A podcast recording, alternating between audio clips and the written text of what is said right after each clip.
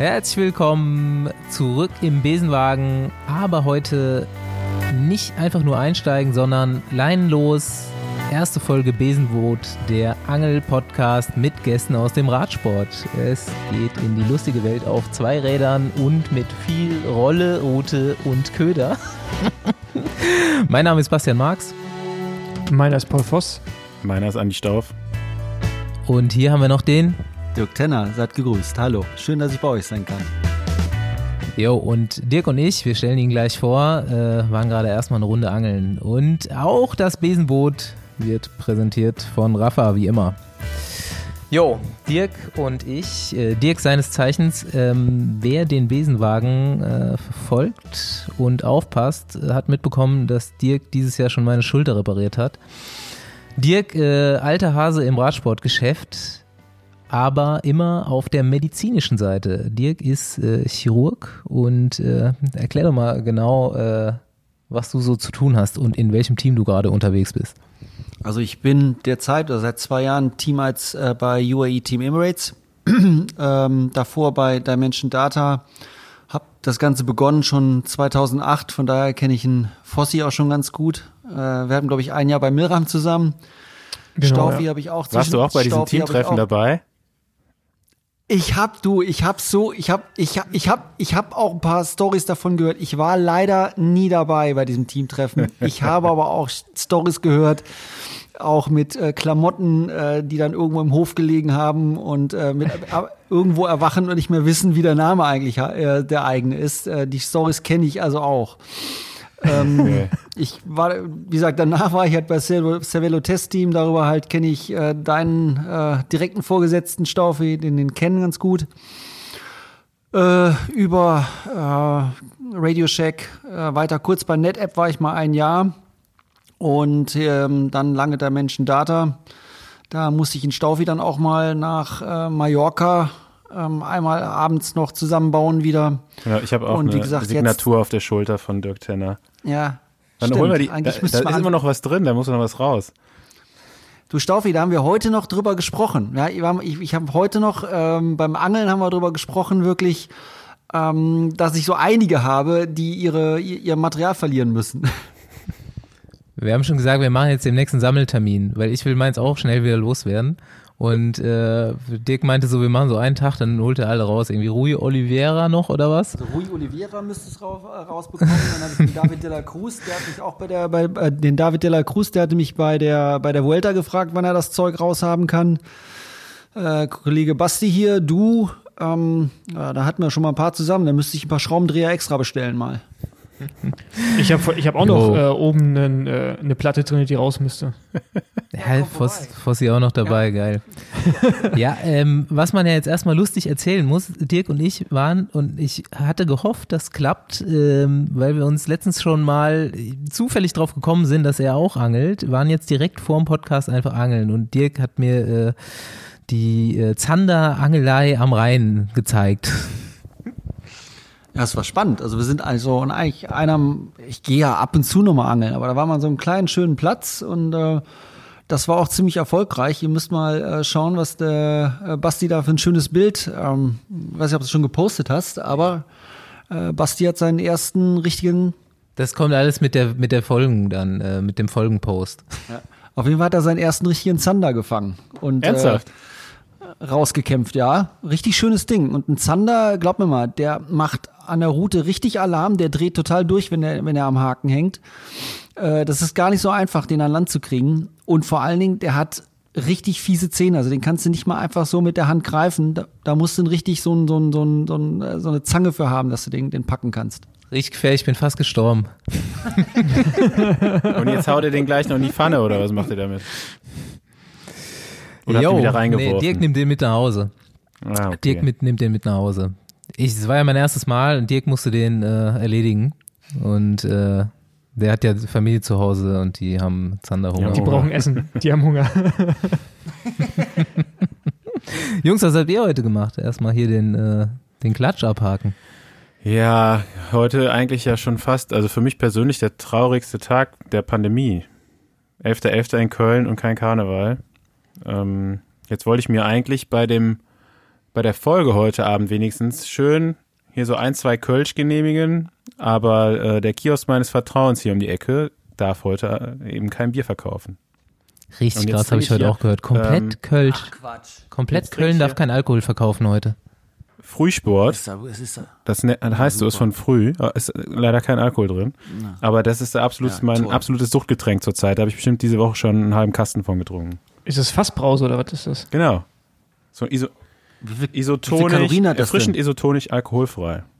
Ich Kalorien direkt Durst, ey. 23, also früh, Brauerei früh, ich bin für Sponsorings offen. Obwohl das Frühkölsch mag ich nicht so gerne.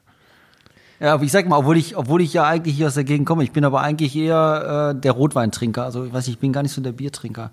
Lieber einen schönen, schönen spanischen Rioja finde ich dann angenehmer als einen Kölsch zu trinken. Wobei, wenn du einmal in der Kneipe bist, dann heißt es eigentlich nur noch, ähm, trink eine mit und dann trinkst du halt Kölsch. Ne? Die spanische Rioja ist doch eine gute, gute, äh, gute Überleitung. Paul, die habe ich dir jetzt weggeschnappt, die Überleitung. ähm, du bist, wann bist du wiedergekommen? Letzte, ja, diese Woche, also Diese Woche bin ich wieder Okay, du warst jetzt bei der Vuelta dabei. Genau. Ähm, warst aber nicht die ganze Zeit dabei. Wir hatten zwischenzeitlich mal telefoniert. Da bist du, glaube ich, gerade angereist, dass die letzten, die letzte Hälfte oder ab dem Ich habe ab, ab dem ersten Ruhetag Genau, habe ich, genau. die habe ich übernommen quasi. Ich musste quasi am ersten Ruhetag anreisen, weil ähm, die Veranstalter der Vuelta keinen äh, ähm, externen Corona-Test quasi äh, akzeptieren. Du musstest also vor Ort einen Test machen in dem ei- eigen, äh, eigens eingerichteten Testzentrum. Dahin Test machen, solange musstest, durftest du auch gar nicht in diese ganze Vuelta-Bubble rein. Also ich konnte da kurz hin, Test machen und musste sofort wieder weg und bis abends warten, bis ich dann erstmal ein Testergebnis bekommen habe. Und habe dann ab dem ersten Ruhetag quasi übernommen bis zum Ende. Jo, wir hatten uns nämlich heute vorgestellt, so mit äh, dir zusammen so ein bisschen hier die Vuelta-Püree massieren zu lassen. Und ähm, ja, dann hast du die erste Woche quasi nicht mitgekriegt, bist aber jetzt trotzdem, ich bin ja erstmal super froh, dass meine Prophezeiung gestimmt hat und ähm, jetzt die dritte Grand Tour auf dem äh, italienischen Rimbrake Bike gewonnen wurde und auch auf dem dritten unterschiedlichen. Und äh, du bist auch in so einem Team unterwegs. Ähm, Sag doch mal jetzt grob, wenn du jetzt an die Vuelta zurückdenkst, was ist deine erste Erinnerung? Die erste Erinnerung ist für mich, boah, also wenn ich jetzt, jetzt ganz spontan würde ich sagen, ähm, die letzte Bergankunft, äh, also die, äh, was war das, die vorletzte Etappe mit, äh, mit wirklich Panik in den Augen bei, bei Roglic, so habe ich es empfunden, und mit dem Helferzug so ein bisschen von Movistar dabei. Damit äh, Roglic, also habe ich es empfunden, die, äh, die Vuelta gewinnt. Also das war, das fand, was war heftig, weil ähm, wie Carapaz äh, wirklich attackiert und Roglic nie überhaupt nicht mitgehen kann und äh, du auch, ich stand ja auf der Ziellinie, du wirklich da- das Raunen wirklich auf der Ziellinie mitbekommst, inklusive auch dann den, den, den absoluten grenzenlosen Jubel und Schrei wirklich von, von Roglic, als er über die Ziellinie fährt, dreht sich um und sieht, dass er halt damit sein, was soll das, 27 Sekunden noch die, äh, die Vuelta gewinnt. Äh, Das war wirklich Gänsehaut pur. Das war absolut krass. Und was ist deine persönliche Erinnerung? Hat sie was Ja, zu tun? Na klar, die haben ja auch, war der auch wieder erfolgreich. Ja, nee, ich meine jetzt so medizinisch was zu tun. So. Also wir hatten, wir hatten ja nur, wir hatten eigentlich nur ein, ein, ein, äh, ein Sturzereignis, also ein Formulo, der ist ja auf der Etappe, die zum äh, Angriluna äh, hochgeht, ist der in der, war ja in der Ausreißergruppe und ist dann in einer Kurve gestürzt, aber das war so das klassische, was wir alle mal haben, ein bisschen Haut abgeschürft und sonst nichts. Aber sonst, muss ich sagen, war das äh, eine Grand Tour mit medizinisch extrem wenig zu tun. Vielleicht können wir da noch mal so ein bisschen äh, für die Hörer jetzt so ein paar Insights bringen. Was, also Mhm. äh, eigentlich kann man ja sagen, ist der Arzt im, Radsport, im neuen Radsport, der, der macht ja mehr Urlaub. Früher, hatte, früher hatten die ja einen ganz anderen Job. Ja, Du, früher das- waren die, früher waren die wichtiger. Ja, Nein. äh, du, do, doch, es, das doch, es ist aber wirklich so. Äh, Fossi, hast du total recht. Äh, wir haben eigentlich viel mehr zu tun gehabt, vor allem in der, ich sag mal, in der Rennnachbereitung früher. Ähm, Gerade als wir noch, noch äh, die Zeit, als die Zeit gab vor dieser No-Needle-Policy, da haben wir ja viel mehr an Regeneration auch mal ähm, nach, nach, einer, nach einer Etappe über eine, über eine Infusion gemacht. Aber jetzt, wir reden jetzt wirklich von von ähm, legalen Sachen. Also wir haben nie, also ich habe persönlich nie irgendwas gemacht, was gegen die Regeln der der der WADA UCI verstoßen hat. Aber wir konnten halt viel mehr äh, machen, sei es äh, wirklich nach einer nach einer langen langen äh, Schlechtwetteretappe mit Vitamin C äh, hochdosiert, also als Infektschutz äh, kleine Infusionen gemacht äh, und solche Sachen. Heutzutage können wir ja fast nichts mehr machen. Also ich kann ja nicht abends rumgehen, jetzt dem Fahrer ähm, fünf Vitamintabletten, hier nochmal was gegen, gegen Husten, Erkältung. Klar, das machen wir schon. Aber das ist nicht mehr so effektiv, wie es früher war. Von daher waren wir früher viel, viel mehr beschäftigt nach den Rennen. Heute ist es ja mehr so äh, bei den Akutverletzungen, wo wir was machen müssen. Hm. Ja, an die Zeiten kann ich mich auch noch erinnern. Das war, ich bin 2009 Profi geworden und äh, ich glaube, es war das letzte Jahr. Ähm, danach, nee. 2010, kam die No Needle Police. 2010 gab es noch Nadeln, zumindest mal bei mir. Ja, okay. Okay. war, Und, ähm, Nein, also das war, ich meine, 2011 wurde das verboten. Kannst ja, aber das war halt dann echt. Ja, also ich meine auch 2011. Ich meine auch, es wäre 2011 gewesen. Ja, es war halt, das war halt ein ganz anderer, es war ein ganz anderer Job, den du als Arzt hattest. Ne? Also neben ja, der Doktor dem, hat an jedem Zimmer halt angeklopft und alle haben sich nach dem, nach dem Rennen nochmal, also Heute triffst du dich im Zimmer, wo das Essen ist. Früher war das das Zimmer vom Doktor. nee, ich habe das nie so gemacht. Also ich bin wirklich zu den Fahrern ins Zimmer gegangen und habe auch erstmal mit denen gesprochen, ob überhaupt irgendwas notwendig ist. Also es war nicht so, dass ich, dass es, äh, dass es da, ähm, also dass da jeder Fahrer jeden Abend äh, eine Nadel im Arm stecken hatte. Das finde ich auch, ähm, das, das, das ist, das, das wäre auch ein bisschen viel gewesen. Also wir haben, wie gesagt, das gab es, das haben wir gemacht, das war legal, das war auch nichts Verwerfliches, fand ich in dem Sinne. Es war teilweise für die Fahrer auch eine, eine leichtere Regeneration. Ähm, gerade was, was so eine, was Flüssigkeitswiederaufnahme ähm, ähm, betraf. Äh, ihr kennt das ja, heiße, heiße Sechs-Stunden-Etappe. So viel kannst du gar nicht trinken, wie du da verlierst. Und wenn du dann äh, dehydriert im, im Zimmer bist, was du ja ganz schnell über eine Urinkonzentration äh, oder auch über, allein über, den, über den Gewichtsverlust äh, nachvollziehen, äh, äh, also detektieren kannst, dann, dann hast du halt auch mal einem Fahrer eine, eine ganz normale ähm, Natriumchlorid oder Ringerlaktatlösung äh, infundiert, was dem, was dem Fahrer auch nur gut getan hat. Mhm. Ja? Aber wie gesagt, heute bist du halt mehr damit beschäftigt, Akutverletzungen oder halt diese kleinen Geschichten, was ich fast Essen nicht vertragen, hast ein bisschen Durchfall, hast Magengrummeln, ähm, sowas in der Art. Ähm, verbindest hier mal eine Schürfverletzung, bist aber vielleicht dann auch mal am Tag über noch mal für andere Sachen noch zuständig. Also ist heute eigentlich seltener, dass wir mit im Auto sitzen mit dem sportlichen Leiter weil du ja bei den Grand Tours ja meistens sowieso zwei Sportleiter vorne im ersten Wagen ja. hast. Das heißt, du machst, du machst viel mehr eigentlich sowas wie nochmal extra Verpflegungszone, fährst du irgendwo hin. Oder ich habe jetzt in der ersten Woche mit einem unserer äh, Trainer haben wir quasi immer so ein, so, ein, so ein Recon von den Etappen gemacht. Das heißt, wir sind vorweggefahren, haben wirklich äh, Windrichtungen gemessen, haben äh, uns die, die, Anstiege nochmal angeguckt und sowas alles und haben dann davon ja. Fotos gemacht über WhatsApp, über unsere WhatsApp-Gruppe und dann die entsprechenden äh, Bilder, Videos und sowas geschickt. Aber habt ihr ähm, als ähm, Ärzte irgendwie Einfluss auf die Trainings- und Rennplanung der Sportler? Also, dass ihr damit äh, hinzugezogen werdet, wenn es darum geht, okay, jetzt, also wahrscheinlich vor allem bei Topfahrern dann, ähm, wenn es in die Rennplanung geht, oder sind die Ärzte da außen vor? Also es geht schon zum Großteil über die Trainer, sage ich mal. Aber wir haben natürlich äh, schon, äh, das ist schon so, wenn es natürlich, wenn gerade im Training mehr, also wenn es, wenn, wenn du siehst im Training, äh, du hast einen Fahrer, der der der kann äh, seine seine äh, Trainingsbelastung nicht durchsetzen oder nicht umsetzen, dann ist natürlich die Frage, warum. Und dann äh, wirst du oder werden wir schon, wenn das unser Fahrer ist, wir sind ja, es ist ja aufgeteilt, jeder von uns hat so fünf, sechs Fahrer im Schnitt, dann werden wir schon mit dazu gezogen. Und dann heißt es, okay, was ist denn da los? Äh, hat der irgendwas? Hat der dir irgendwas gesagt? Mhm. Äh, beklagt der was? Äh, ist irgendwas ähm, äh, mit den letzten äh, Blutwerten ähm, äh, nicht in Ordnung? Braucht der irgendwie eine medizinische Untersuchung oder sonst irgendwas? Ja.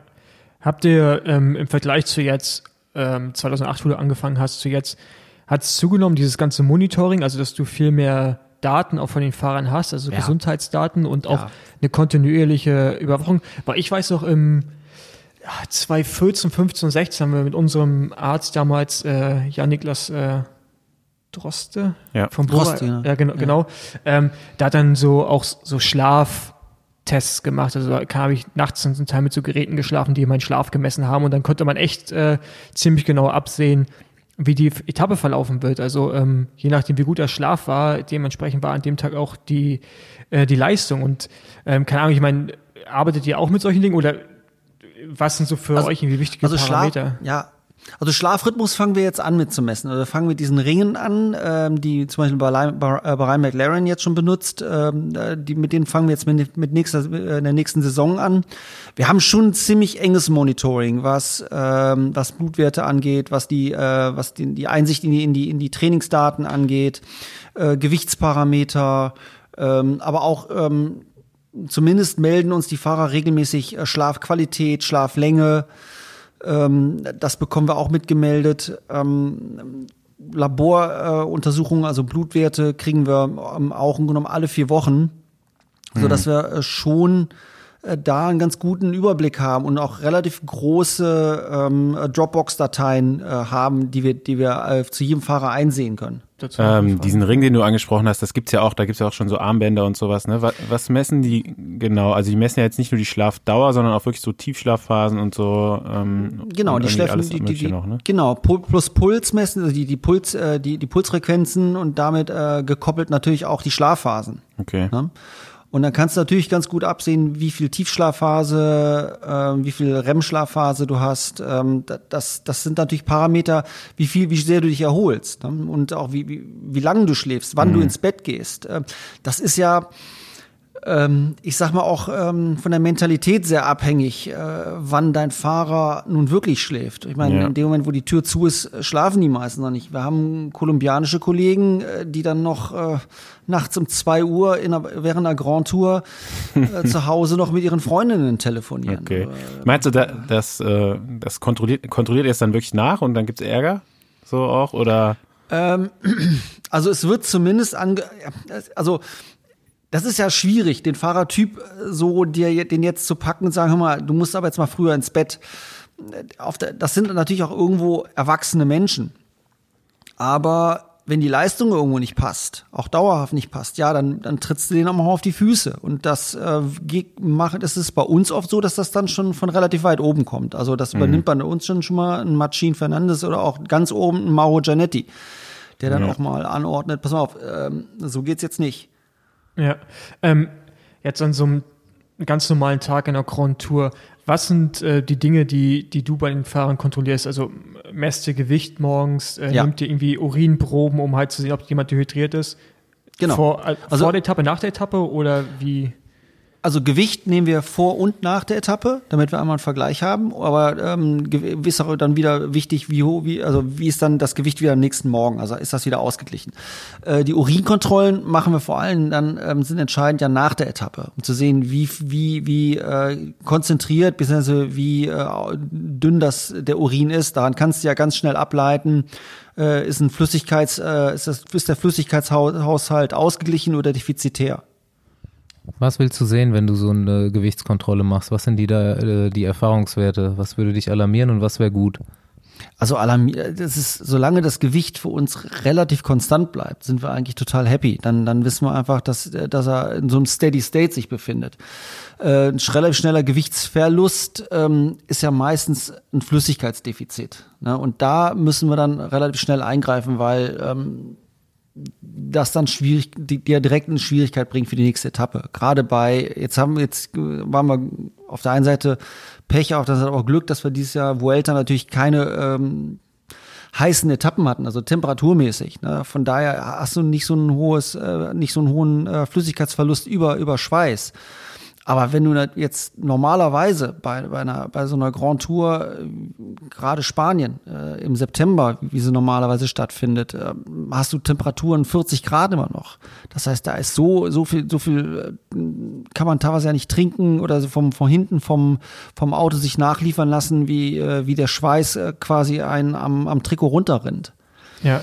Ge- Siehst du da Unterschied oder seht ihr da Unterschied zwischen ähm, auch GC-Fahrern, also Leute, die auf Klassement fahren und auch vorne reinfahren können, zu Helfern oder halt einfach Sprinter, also dass ein Rundfahrer tendenziell weniger Probleme damit hat, also gerade mit, äh, mit dem Flüssigkeitshaushalt, oder ist das eigentlich egal, was für Fahrer du bist, jeder kämpft da gleichmäßig stark mit? Naja, also ich glaube insgesamt ähm, kommen die GC-Fahrer da relativ gut mit zurecht meistens. Äh, Das Problem ist, dass du als GC-Fahrer ja sowieso leichterer Fahrertyp bist. Ne? Du bist ja mehr der Kletterer. Ähm, Das heißt, die, die, äh, wenn die mal ein bisschen aus dem Ruder schlagen mit ihren, mit, mit ihren äh, Daten, Wasserhaushalt und sowas, das kommt bei denen viel stärker zu tragen als so ein Sprinter, der es, glaube ich, auch schneller kompen wieder kompensieren kann. Der, der, der Sprinter hat ja nur auf so einer, zum Beispiel auf so einer Rundfahrt drei, vier, fünf Etappen, sag ich mal, auf, der, auf die er sich wirklich gezielt vorbereitet. Sonst äh, ist er ja relativ schnell, dass er sagt, komm, äh, Gruppetto und ich bringe, ich komme im Zeitlimit an. Das heißt, bei denen ist die, die, ich glaube, die drei Wochen Belastung natürlich nicht so hoch wie jetzt bei einem, äh, wie bei einem GC-Fahrer oder auch bei einem, bei einem Domestik, der, der so lange wie es geht an der Seite seines, seines äh, Gesamtklassementfahrers bleibt. Okay, das heißt also, ein GC-Fahrer, der irgendwie einmal ein Defizit hat, äh, ist auf jeden Fall auch ähm, eventuell schneller am Abgrund als ein, als ein Bei- Sprinter eventuell. Ja, bei dem kommt es auch schneller, ähm, wird es auch schneller ähm, ähm, offensichtlich. Ich meine, Ja. wenn du als GC-Fahrer einen schlechten Tag hast, weil du eben entweder halt ähm, flüssigkeitsdefizitär bist oder einen klassischen Hungerast hast, fällt das natürlich jedem direkt viel mehr auf, als wenn äh, jetzt äh, ein Sprinter wie ein, wie ein, ähm, wie ein Sam Bennett ähm, mit, mit kurz und knapp noch irgendwo im Zeitlimit auf einer Bergetappe ankommt, dafür aber zwei Tage später die Etappe gewinnt. Ja. So, wir, wir haben uns jetzt schon so ein bisschen, man merkt, Dirk ist äh, ein interessanter Gast, wir haben viele Fragen, mir geistern auch noch so ein paar im Kopf rum, aber eigentlich wollten wir ja noch mal kurz über die Vuelta reden. Und ich muss äh, von meiner Seite aus gestehen, so nach dem Giro hatte ich so ein bisschen Radsport-Burnout. Also bei Vuelta bin ich nicht mehr so ganz richtig reingekommen ins äh, Zugucken, habe mir noch die wichtigsten Etappen und die Standings immer angeguckt. Aber äh, was ist denn für euch alle die Quintessenz der Vuelta oder die Neuentdeckung? Ja, bei mir gar keine. Ich habe die Vuelta echt fast gar nicht verfolgt. Und die war. Also, die Vuelta ist eh immer ein kurioses Rennen, aber dieser fand ich es besonders kurios. Ich weiß nicht, irgendwie, so, das, das war irgendwie so, so ein Rennen der Toten zum Teil auch, so gefühlt von außen. Ja, es Und, war auf jeden Fall so ein ähm, bisschen die Luft raus. Ne? Von, ja. äh, also ich weiß nicht, Ja, wie es da genau, vor Ort war, ja. Dirk, aber so bei den, bei den Leuten, die zugeguckt haben, waren, glaube ich, alle so ein bisschen übersättigt einfach von den letzten Wochen, wo wirklich äh, ja täglich mindestens ein World Tour Rennen war.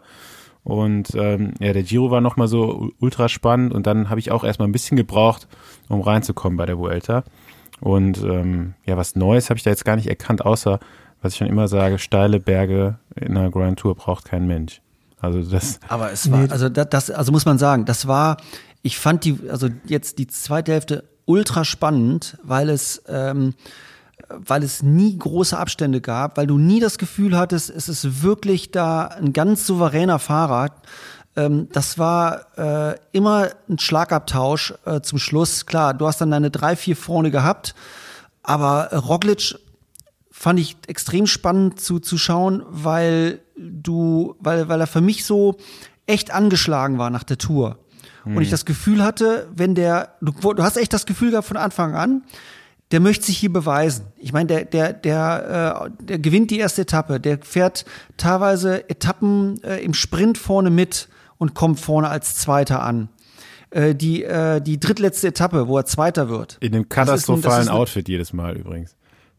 Ja, sieht aus wie Ninja, Un- unfassbar. Ninja Turtle. Ja, ja, furchtbar, fand ich auch. Ähm, aber ähm, du merkst, merkst es richtig, der möchte es sich und vor allem seinem Team und auch allen anderen beweisen, dass er Grand Tour kann. Ja, Und, da, und deswegen war diese, diese letzte Bergankunft, das war jetzt nicht der, der, der super, super schwere Berg. Das hatte eher die, das hat eher die Länge ge- oder die, das waren ja fünf äh, Berge der verschiedenen Kategorien. Und der letzte Anstieg ging halt wirklich, glaube ich, über zwölf Kilometer. Super windig oben, weil das in so einem Skigebiet, was ganz offen war, äh, geendet hat. Und da war wirklich das Finale mega spannend. Ne? Und ähm, das fand ich schon echt cool. So ein bisschen, was mich so ein bisschen enttäuschend war, fand ich so eigentlich so, wo du denkst, Movistar, Heimrennen, die, die haben immer wieder was probiert, aber teilweise auch, wo du gedacht hast, was machen die da eigentlich? Also verstehst du jetzt gerade nicht, was sie da vorhaben. Aber, aber also geht euch das dann tatsächlich auch so als gegnerische Teams, dass ihr einfach nicht versteht, was die da machen? Ich meine, am Fernseher denken wir das ja andauernd, egal was Movies da macht, dass man nicht so richtig weiß, was sie eigentlich gerade vorhaben. Aber wenn man vor Ort ist, sieht man ja auch andere Dinge. Ne? Also man sieht ja in der Regel auch mehr. Aber also ihr versteht es auch nicht, was die machen zum Teil. Nö. Nee, also ich Okay. meine, wir stehen ja irgendwann, wir stehen ja alle irgendwie dann die letzten, die letzte Stunde oder letzten anderthalb Stunden sind wir alle irgendwie schon im Zielbereich, sitzen da teilweise in den Bussen, aber du unterhältst dich natürlich auch äh, ähm, zwischen den Teams. Und das ist ganz oft, dass du da stehst und sagst, hör mal, äh, was machen die da jetzt? Also warum fahren die jetzt oder warum fahren die jetzt nicht? Äh, oder warum äh, ähm, sitzen sie jetzt hinten und dann fahren sie doch plötzlich wieder, dann springt einer vor und äh, also naja, ich finde Movistar im Augenblick so ein ganz komisches Team. Also ich weiß nicht, was ich von denen halten soll. Ähm, irgendwie, ähm, glaube ich, sind die gerade so in so einem Nirvana, wo sie selber, sie wollen irgendwo hin, wo sie aber nicht hinkommen. Ja. So, ich habe mir hier so, so ein bisschen um, Umstrukturierung, ne? Aber ich war eigentlich so ab dem äh, Angliro war ich so voll drin wieder in der Vuelta und das fand ich so langweilig, als sie den Berg raufgefahren sind. Ne? Also nat natürlich ist der Echt? mega steil, aber du weißt ja genau, also bis zur zwei Kilometer Marke passiert da nie was. Und dann sprinten die los, letztendlich, ob sie es dann schaffen oder nicht, bis zur Kuppe. Und dann geht's ja auch irgendwie fast einen Kilometer wieder bergab. Aber vorher weiß jeder genau, ey, das macht gar keinen Sinn, jetzt hier aus der Gruppe rauszufahren, weil das schaffe ich eh nicht bis zu der Kuppe.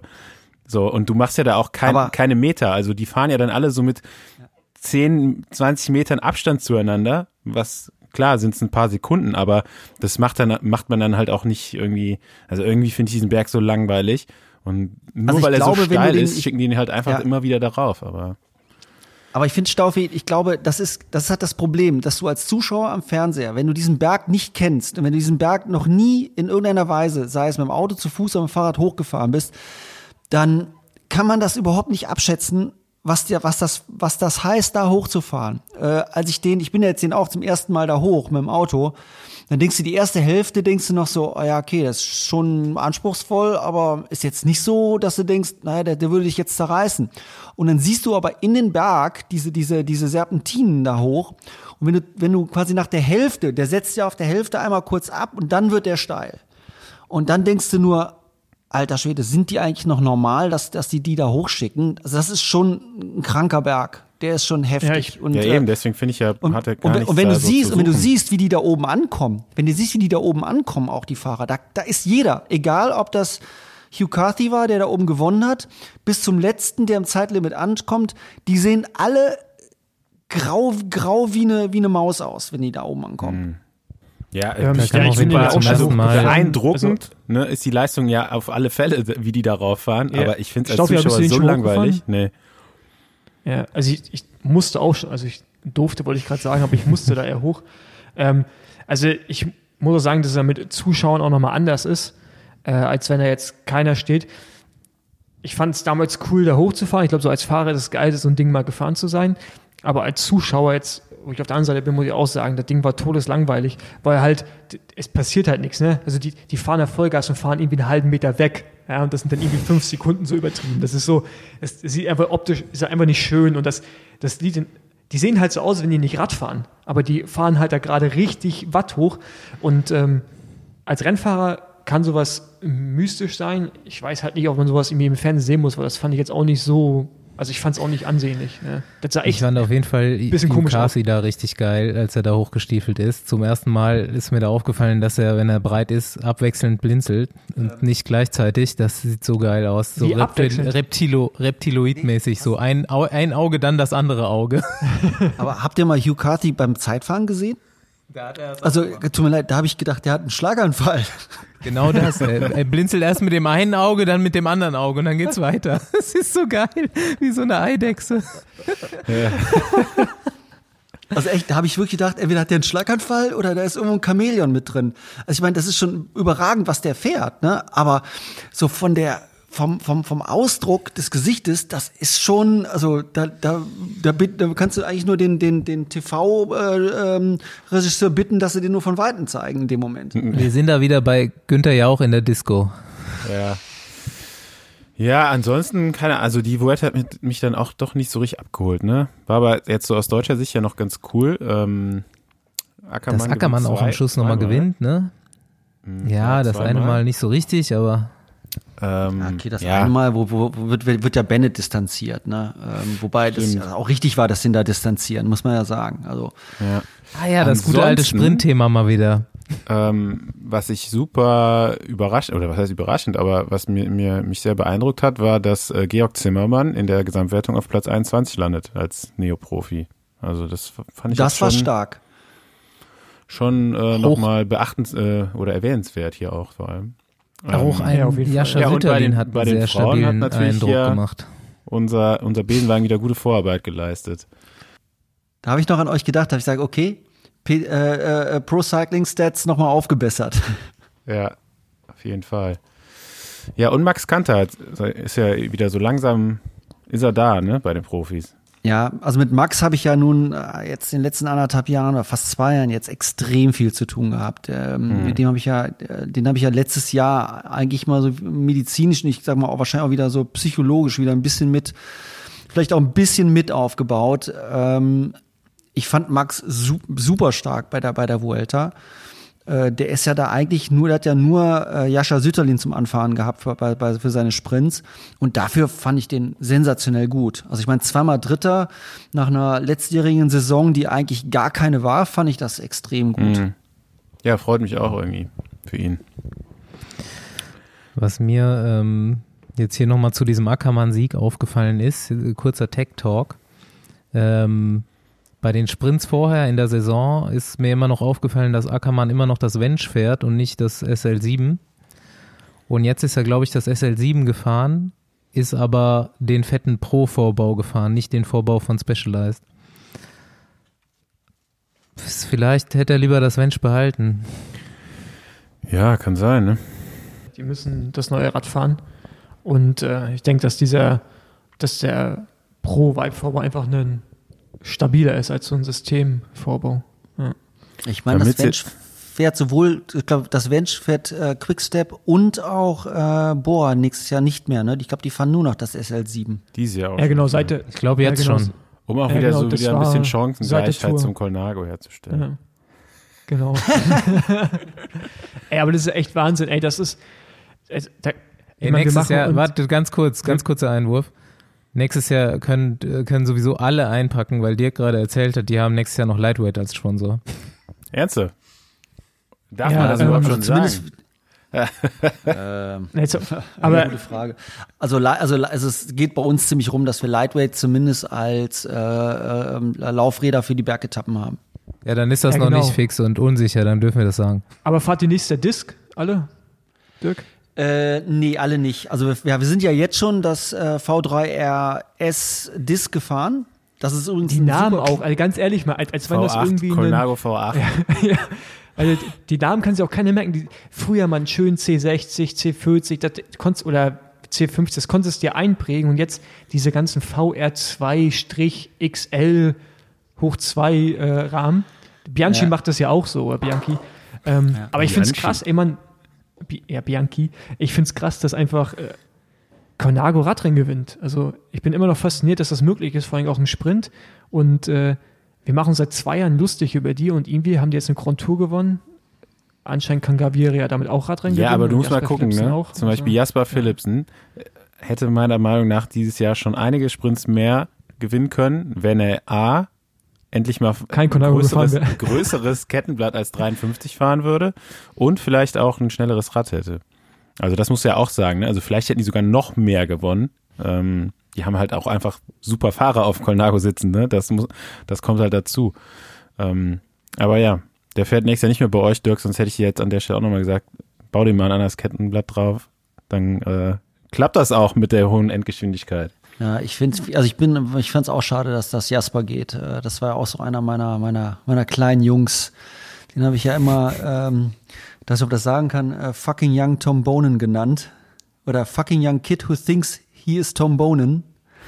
äh, das war noch ein Spruch, den er, den er mal bekommen hat bei der, bei der Kalifornien-Rundfahrt. Als er äh, komplett einmal in einer, äh, fünf Kilometer vor Ziel mit einem, mit einem, äh, hat er sich irgendwo versucht reinzudrücken, hat er komplett äh, damals Sunweb einmal abgeräumt. Da lagen sieben Fahrer von Sunweb auf der Schnauze. Ah, das war er. Ja, das war er. Und dann kam, dann kam, kam hinterher, ich glaube, Bernie Eisel kam zu mir und Bernie äh, dann in dem oder sagte zu irgendeinem anderen, wie Bernie dann ja in seinem Englischen irgendwie so war dran so, äh, so halt übersetzt, äh, der kleine äh, Junge, der denkt, er ist jetzt schon Tombonen quasi, ne? Und haben sich alle über ihn furchtbar aufgeregt. Dabei hatte sich Jasper dabei auch richtig wehgetan, also hat sich richtig am Ellenbogen verletzt. Aber der hat sich, hatte sich da irgendwie auf so einen Zielsprint, fünf vor Ziel, irgendwie da in so einen äh, Sprintzug bei irgendjemandem reingedrückt und schön einmal Sunweb, glaube ich, sieben Leute lagen da auf, auf, der, auf, der, auf der Schnauze. Da war das, da war das Peloton sehr begeistert von. Bei der Vuelta gab es ja jetzt gar keine größeren Stürze. Nee, gar nicht. Also war eigentlich, äh, aber, aber Vuelta ist ja oft auch wirklich große, breite Straßen. Du hast ja selten mhm. so kleine Straßen. Das ist ja, ich kann mich nur erinnern hier auf der, welche Etappe war das? Die, äh, die drittletzte, wo hier äh, von, von Quickstep der Deutsche, äh, hier Steimle, wieder einmal mhm. da kurz in den Graben Stimmt, ein, einschlägt. Auch, äh, aber dem ist nicht, viel, nicht so viel passiert. Dem ist nicht, dem ist nicht so viel passiert. Mit dem habe ich mich doch am letzten Tag kurz unterhalten. Ähm, also da ist eigentlich relativ wenig passiert. Doch, nee, Moment, Moment. Hier vom Bora, der, ähm, den hat's ziemlich zerlegt. Äh, wie heißt, ähm, komme ich nicht auf den Namen. Ja, ich weiß auch. Also vor allem äh, gerade auch genau, JJ genau. Aber es gab jetzt nicht so größere Massenstürze oder sowas oder so, nee. so in dieser äh, Dichte wie bei der Tour oder so. Ähm, ja, war halt vielleicht auch einfach die, wo älter so ein bisschen entspannter jetzt am Ende war. Ende der Saison. Ja, es gab aber auch nicht viele Sprints, äh, Staufi. Es gab ja nicht viele. Es gab ja, glaube ich, nur drei oder drei echte Sprints. Drei oder vier. Mehr waren das nicht. Ja. ne, und dann hast du, dann hast du, ähm, das, der eine, den, den Philipsen zum Beispiel gewinnt, das ist nach, nach 240, da hast du auch nicht mehr viel, die im Sprint dabei sind. Da waren da vorne noch vielleicht, äh, weiß ich nicht, 20, 25 Leute, die äh, da Sprint anfangen, bis jetzt noch drei oder vier, die, die überhaupt noch sprinten. Und es waren ja auch insgesamt nicht viele Sprinter mit dabei. Ja. ja. Heute sitzt auch mal wieder Blinkist mit uns im Besenboot. Und wir freuen uns, denn Bildung ist und bleibt wichtig. Nicht nur für unseren Radsportnachwuchs, sondern auch für den Chirurgen neben mir. Man sollte sich doch ab und an nochmal was anlesen. Und das geht mit Blinkist eben in sehr kurzer Zeit. Ähm, ich habe Sachbücher, ich habe Ratgeber, ich habe äh, zeitlose Klassiker, mehrere tausend Bücher zur Auswahl und bekomme die in ungefähr 15 Minuten zusammengefasst als Mini-Hörbuch, sag ich mal.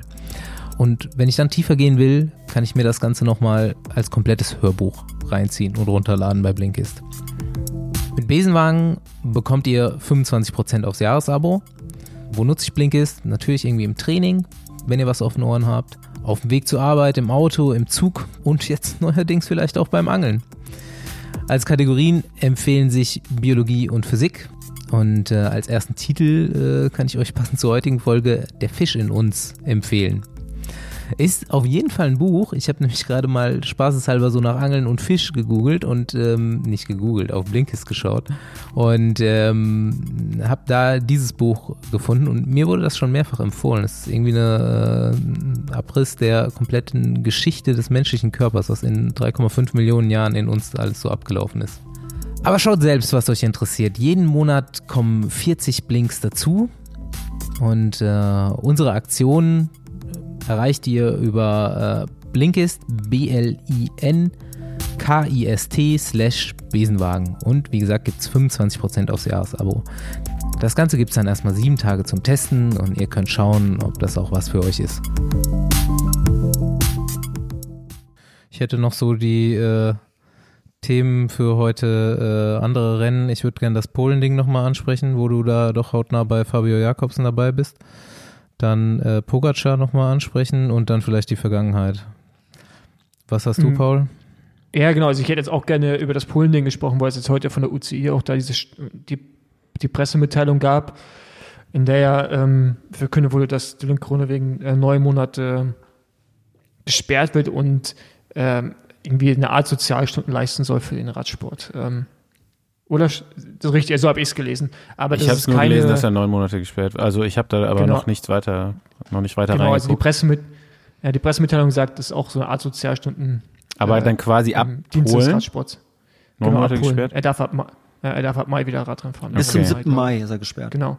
Aber ähm, was ich halt sehr verwunderlich finde und was man auch, wenn man jetzt Twitter danach durchforstet hat, musste man gar nicht durchforsten, wo die Timeline war voll, dass sich eigentlich alle zu Recht beschwert haben, dass es keinerlei Konsequenzen gibt und geben wird für den Veranstalter der Rundfahrt und auch keine offensichtlichen äh, Maßnahmen, die irgendwie ergriffen werden, um da in Zukunft irgendwas dran zu ändern, dass solche Stürze, abgesehen vom Verhalten der Rennfahrer, nicht mehr passieren. Ähm, was ist da dein, deine Meinung zu? Ähm, warte, wir können ja vielleicht mal kurz äh, Dirk nochmal von vorne erklären lassen, bevor wir zu diesem Fazit kommen, weil ich glaube, er war da wirklich hautnah dabei. Du hast mich auch mal angerufen von dort aus damals und hast das erzählt. Du hast den wirklich da auch liegen sehen, ne? Äh, nee, ich habe die nicht nur da liegen sehen. Letztendlich ähm, habe ich das so ein bisschen mit mal äh, zwischendurch federführend übernommen, äh, dass der Junge äh, jetzt wieder am Rad sitzen kann. Ähm, das war, also ich kann ja vielleicht mal ganz kurz zusammenfassen, wie das war. Also ich saß in dem, an dem Tag mit im Auto und als Zielsprint war, ähm, ich weiß nicht, Staufi und ähm, Herr Fossi, ihr kennt die Anfahrt, ihr kennt die beide wahrscheinlich. Ne? Ja, da geht's ja bergauf, Kreisverkehr, runter, Ziel. So, und ähm, als wir am Ziel vorbeifahren, kamen die gerade durchs Ziel durch, im wahrsten Sinne des Wortes, geflogen. Und äh, quasi nur einer von uns, ich glaube einer von den Oliveras, sagte nur, Jasper ist gestürzt. Da bin ich aus dem Auto rausgesprungen, bin über die Barriere gesprungen, war direkt hinterm Ziel. Und Jasper saß schon wieder so halbwegs aufrecht und sagte nur zu mir, ähm, geh zu Fabio hin, dem ist was passiert. Und dann bin ich auf die Ziellinie äh, hingelaufen. Da war dann ähm, der Ivan van Mool, der Teamarzt von, von Quickstep, alt, so ein alter, äh, alter, erfahrener Hase, der aber total panisch wirklich war. Und dann bin ich dazwischen gesprungen und habe mich dann um Fabio gekümmert. Und das, ähm, wie soll man das ausdrücken? Das sah ungefähr so aus, als hätte ein, ein Grizzlybär dem einmal ins Gesicht gebissen. Ungefähr so sah es aus. Also wirklich, also ich habe jetzt, ich meine, ich bin zwölf Jahre dabei, ich habe sicherlich einiges gesehen, aber das, was ich da gesehen habe, habe ich noch nie gesehen. Und ähm, in dem Moment habe ich erstmal nur funktioniert. Wir haben das dann Gott sei Dank äh, mit Hilfe von ein, zwei Leuten noch echt gut gemanagt bekommen. Aber in dem Moment, wo der, wo Fabio im, im Krankenwagen war, der ist dann im Krankenwagen, also es kam ein Rettungshubschrauber, mit dem Rettungshubschrauber ähm, Ärzten haben wir den dann, haben wir ihn dann intubiert und auch stabilisiert. Dann in Krankenwagen, weil zum, mit dem Krankenwagen schneller zur Uniklinik war.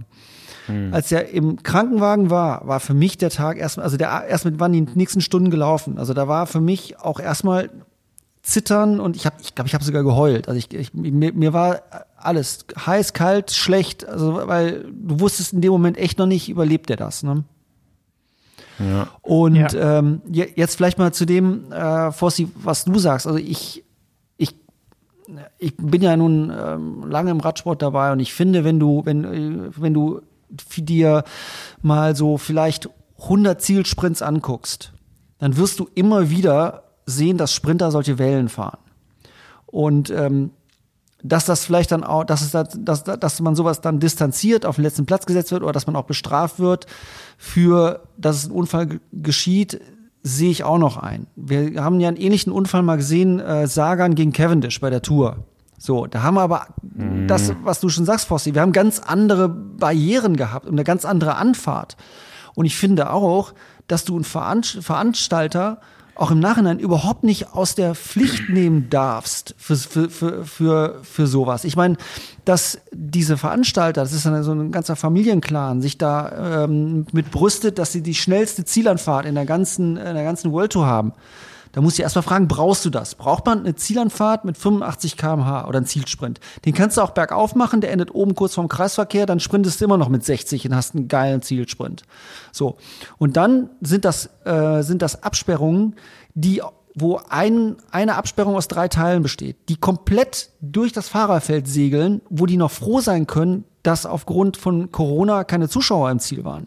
Hättest Ja. du da zu, Zuschauer, Zuschauer stehen gehabt, dann und da, wo der reinge wo Fabio reinfliegt, da stehen normalerweise Kinder. Ich habe mir mal das mal aus dem Vorjahr angeguckt. Da stehen Kinder normalerweise mit Fähnchen und jubeln. Na, dann hätten wir, dann wäre aber die Rundfahrt da in einem, in einem Desaster geendet. Ja, also ich Ja. finde das auch unverständlich, wie das jetzt wieder äh, von der UCI nicht auf den Veranstalter zurückfallen kann. Ähm, klar, die UCI verdient natürlich mit bei, bei dem Rennen, wenn, wenn die Polen-Rundfahrt einen World Tour-Status hat, ähm, verdient die UCI da mit. Äh, anders kann ich mir das nicht vorstellen, erklären, warum die jetzt nicht sagen, ey, ihr müsst im nächsten Jahr auf jeden Fall mindestens diese Barrieren haben, die sicher sind, oder ihr müsst die Ankunft verändern. Also das es gibt gar keinen, also erklärt sich mir überhaupt Ja, nicht, äh, dass das du, nicht du, geändert musst, wird. ey, du musst beides machen. Du kannst die Anfahrt auch mit besseren Barrieren, sollte diese Anfahrt so nicht stattfinden dürfen. Im Ja. Allgemeinen im Radsport. Also ich sage ja nur mindestens, ne? Mindestens. Ja, ja. Das muss ja Also sein. ich mein- und auch da müsste eigentlich eine, eine sagen, okay, also diese Regel muss jetzt auch mal einfach her. So, ne? Also man kann jetzt nicht nur wieder einfach sagen, okay, äh, der Fahrer kriegt eine Sperre, das Rennen kriegt keine Strafe oder wie auch immer. Aber dann muss man auch wenigstens sagen, ab sofort sind diese, beim World Tour Rennen sind diese Barrieren Pflicht. So, das ist jetzt die, Ein Standard, die es muss Vorlage. einen ne? Standard geben. Es Das muss einen ja festen für mich- Standard geben.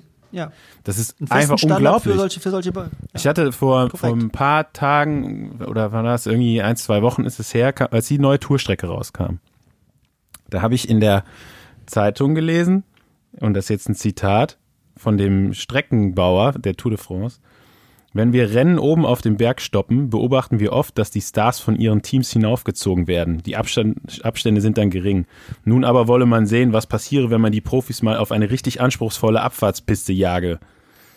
Wer von den Fahrern dann womöglich schon früher attackieren würde, fragt sich der Ja, okay, Streckenbauer. Ey, Da muss wie man natürlich gestört jetzt, da ist muss das bitte? Ja, ja, okay. Ja, ja, da muss man jetzt natürlich aber auch mal gerade sagen, die Übersetzung ist an sich ja schon witzig. Also da ist, sind wahrscheinlich auch Dinge im Französischen anders als im Ja, aber in die deutschen Intention ist ja trotzdem Ja, die da, Intention ist die gleiche. einfach jetzt ja, ja. Abfahrten vor das Ziel zu bauen. Und das haben ja viele jetzt bei der Tour schon gesagt, so, ey, warum haben wir eigentlich nicht so viele Bergankünfte, sondern warum geht's immer direkt runter zum Ziel? Ja, die wollen halt Action sehen und wie die Leute sich da die Abfahrt runter, äh, runterschmeißen. Äh, nach dem Jahr, nach diesen Riesenstürzen eigentlich auch, da- dass da, da, keine Ahnung, CPA, UCI, ke- keiner macht was, alle sagen, ja, okay, cool, weiter so.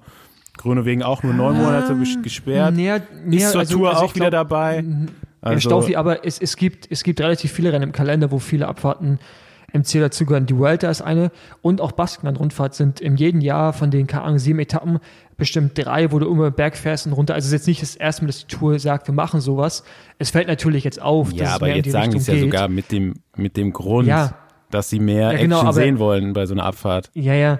Aber was, ich finde, äh, ganz ehrlich, am Ende des Tages finde ich so eine Abfahrt, Berg hoch und Abfahrt runter, finde ich jetzt nicht tragisch. So Abfahrt gehört mit zum Radrennen dazu. Ist halt die Frage, wie machst du die Abfahrt? Ja, wie gefährlich ist die Abfahrt? Wenn du irgendwas reinbaust mit, äh, so wie bei Lombardei, äh, über eine Steinbrücke, keine Ahnung, vorher fünf Meter weit, auf einmal nur noch zwei Meter, das ist wieder gefährlich. Es kommt ja immer auf die Umstände drauf an.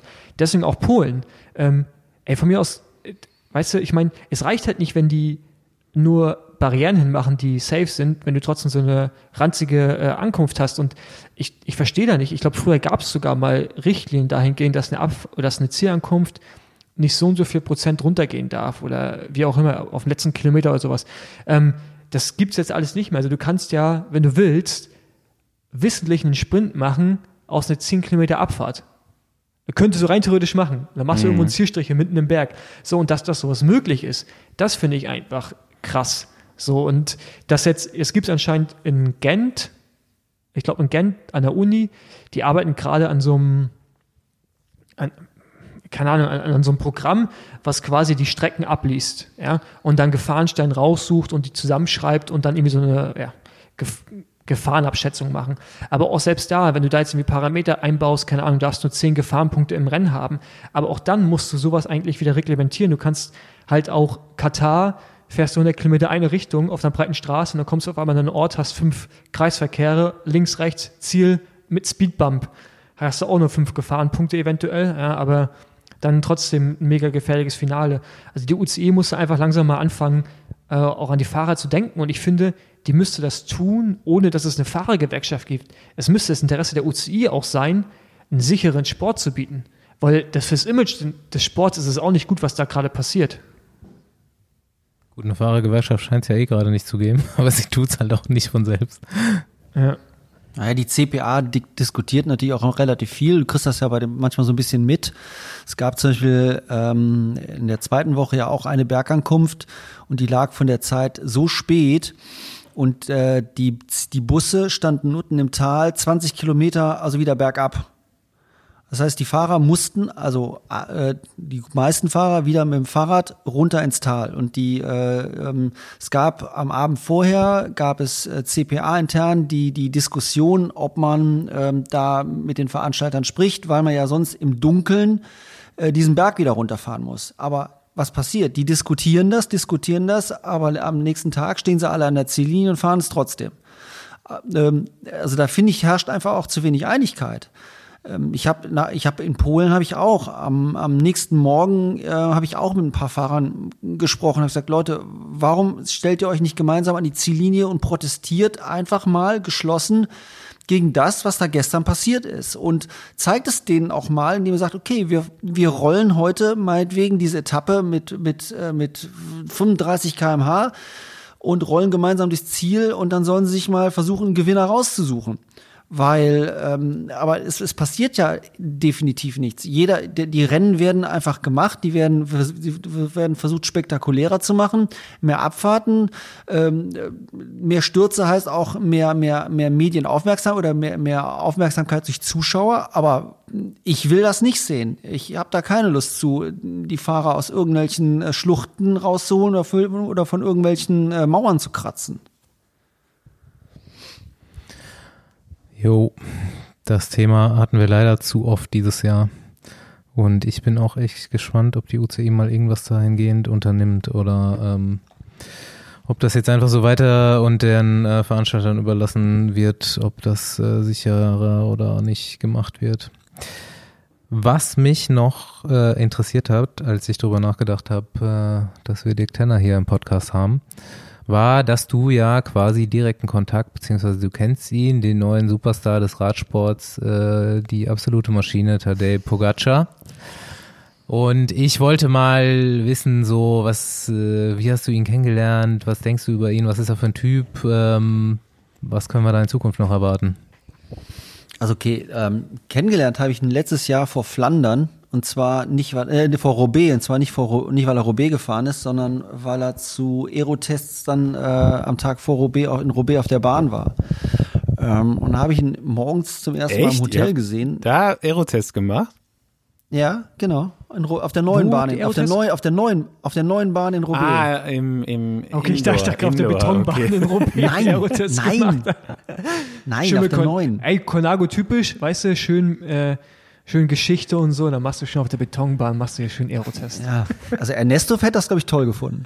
ähm, nee, aber also in der Halle halt auf der Bahn. Und da habe ich Pogacar das erste Mal kennengelernt. Das, das, das ist so ein, ich habe den kennengelernt erstmal als ganz unscheinbaren, netten Neopro, der da saß, letztes Jahr. Der Kai kam ja letztes Jahr auch zu uns zum Team und ich konnte ihn erstmal überhaupt nicht einschätzen. Aber ganz netter, bescheidener, ruhiger Junge. Und dann machst du natürlich mal ein bisschen Gedanken, äh, guckst du mal ein bisschen über den nach und liest schon so, was der so in seiner, in seiner U23-Zeit oder in seiner Vorpro-Zeit äh, an Rennen gewonnen hat. Und dann ist er ja letztes Jahr schon eingeschlagen wie, ne, wie eine Bombe. Und ich hab dann, habe ich mit ihm letztes Jahr Slowenien gemacht. Da kam er ja gerade von der, äh, der Kalifornien-Rundfahrt, also als Gewinner von der Kalifornien-Rundfahrt nach Slowenien.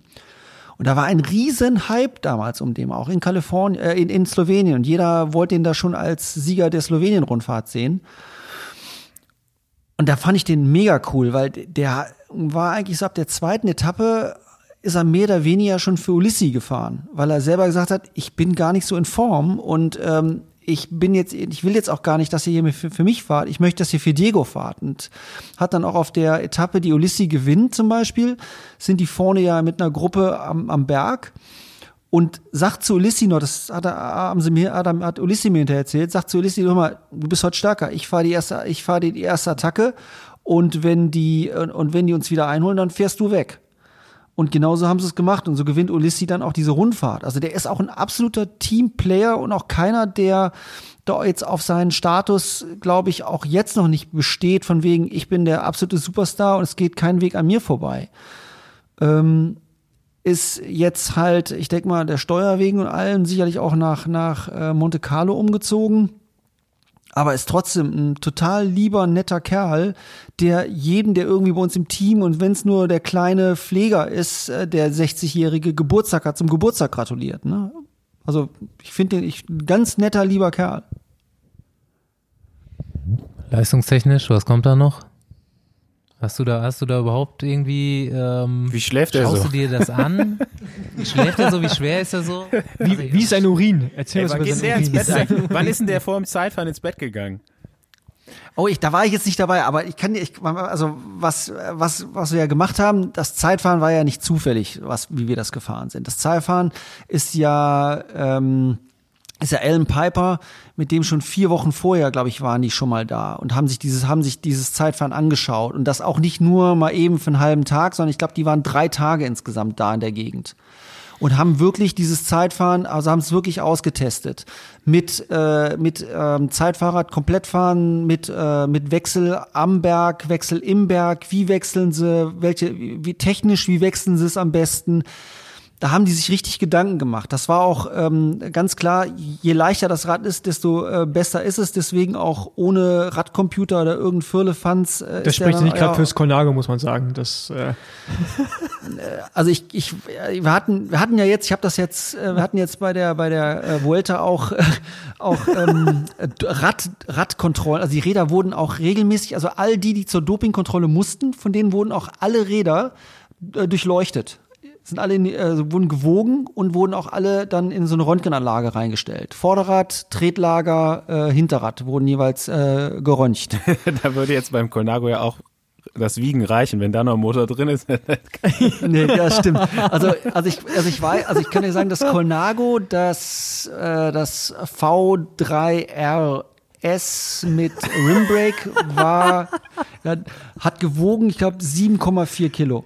what? Ja. Alter Schwede, ey. ja. Ja, ja, aber ist Nostalgie, ne? Ist, ist Colnago, au- macht automatisch schnell. Das ist ja, äh, das ist ja auch, äh, Fossi, also wenn du mit, mit einem auch mit, den- mit den Mechanikern sprichst im Team, für die gibt's auch nur ein Colnago, gibt's nur ein einziges, das ist das C64. Ja, Ja, da stehen die Rad. total.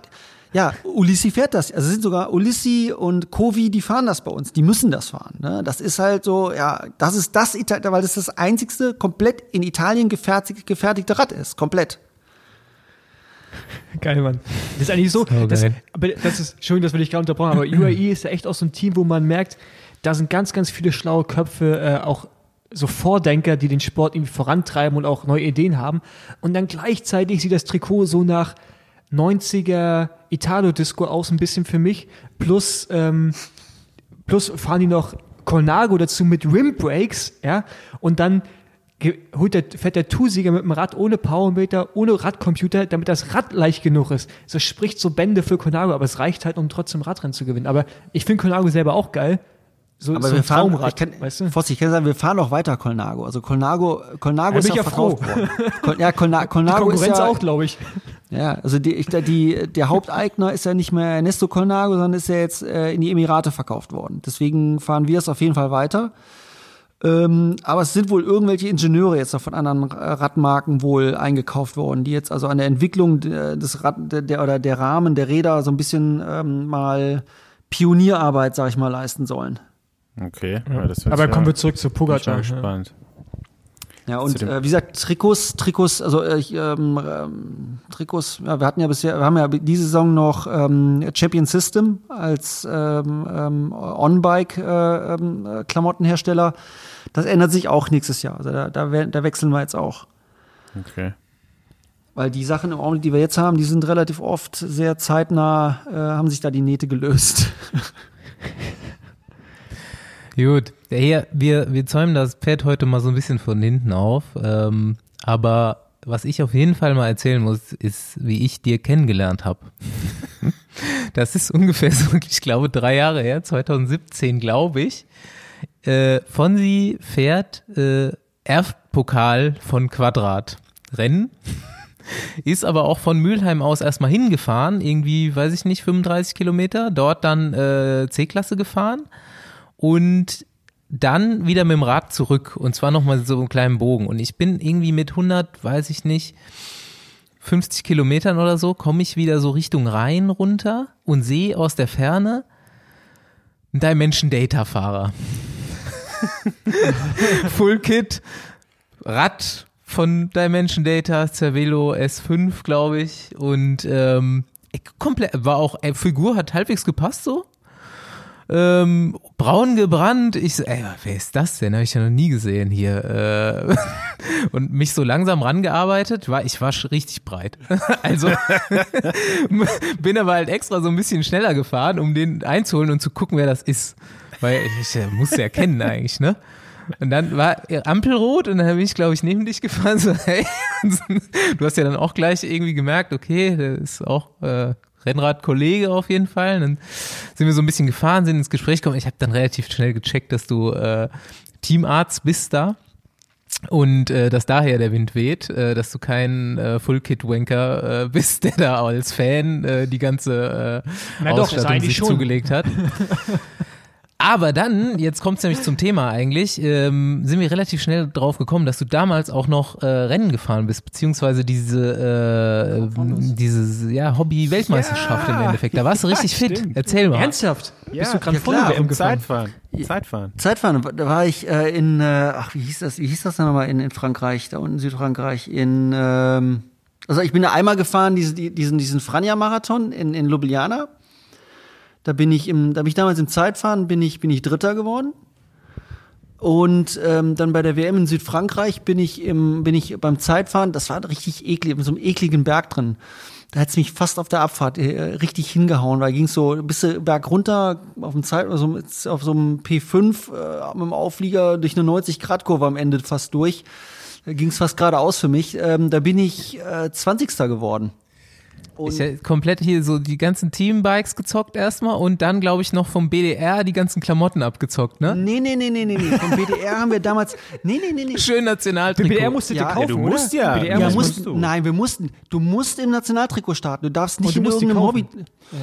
Genau. Und ähm, das Ding war, die hatten aber vom BDR für die für diese Grand Fondo Serie. Das ist eigentlich ganz cool. Die haben die Klamotten in Schwarz und nicht in Weiß.